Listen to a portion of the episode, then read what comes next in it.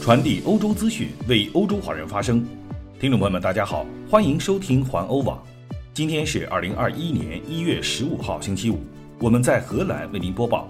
下面请听今天的环欧每日播报。据最新消息，今天上午十一点，荷兰内阁召开部长会议。下午一点三十分，首相吕特宣布，内阁决定向国王请辞，作为看守内阁继续存在。随后举行了新闻发布会。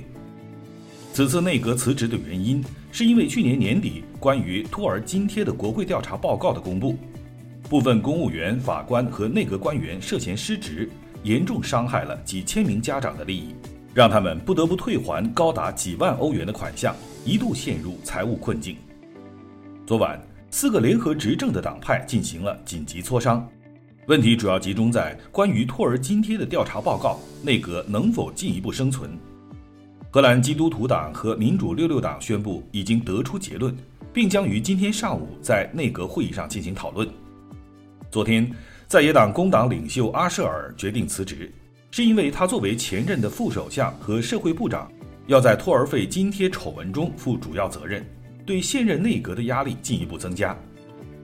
托儿津贴事件的有关人士要起诉五名具体负责的前部长和现部长，甚至要求内阁下台。看守内阁意味着已经提出辞职，但内阁仍在办公，部长和国务秘书仍如常处理各种日常事务，但有争议或敏感的话题则不能做出决定，要留给下一任的内阁。继续来关注疫情相关的消息，自新冠病毒爆发以来。德国的受感染人数已经超过了两百万。在过去的二十四小时内，罗伯特科赫研究所报告显示，德国新增两万两千三百多例感染，而前一天则有超过两万五千例的新增感染。因此，目前德国的总感染人数为两百万零九百五十八人。此外，在过去的二十四小时内，德国有一千一百一十三人死于新冠病毒。死亡人数也上升到将近四万五千人。目前，德国总理默克尔正在考虑全力防疫抗疫。最引人注目的建议是，在公共交通和商店中必须戴上专业的 FFP2 口罩。此规则已经从星期一开始在德国的巴伐利亚州生效。FFP2 口罩通常仅由医务人员使用，能够提供更好的保护，但是价格昂贵得多。每个从三欧元到八欧元不等。措施还包括宵禁和设立长途交通的临时停靠点。德国报纸《图片报》称，这将是大规模的封锁。联邦政府将在下周做出决定，措施肯定会一直延长至二月底。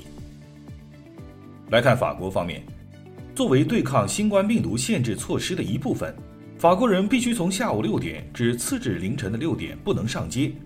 法国总理让·卡斯泰周四晚上宣布了这一消息，并宣布将从周六开始正式执行。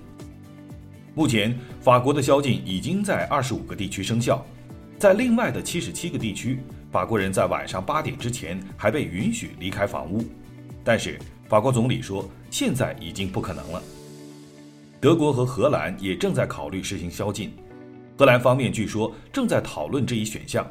如果实行的话，将从晚上八点至次日的凌晨四点禁止离开房屋。来看另一条消息，据《欧洲时报》引述法新社的报道，法国罗纳河口省的两名进口商因为向地方政府销售不符合规定的中国进口口罩，目前在马赛的法院被判刑。一家名为 KF 的公司老板被法院判处六个月的徒刑，缓期执行，并处罚金一万五千欧元。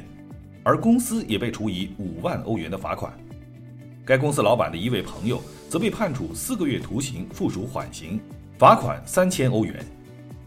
去年春季封锁期间，各国四处购买口罩，以进口灯具为主营业务的 KF 公司收到了中国供货商的口罩出价。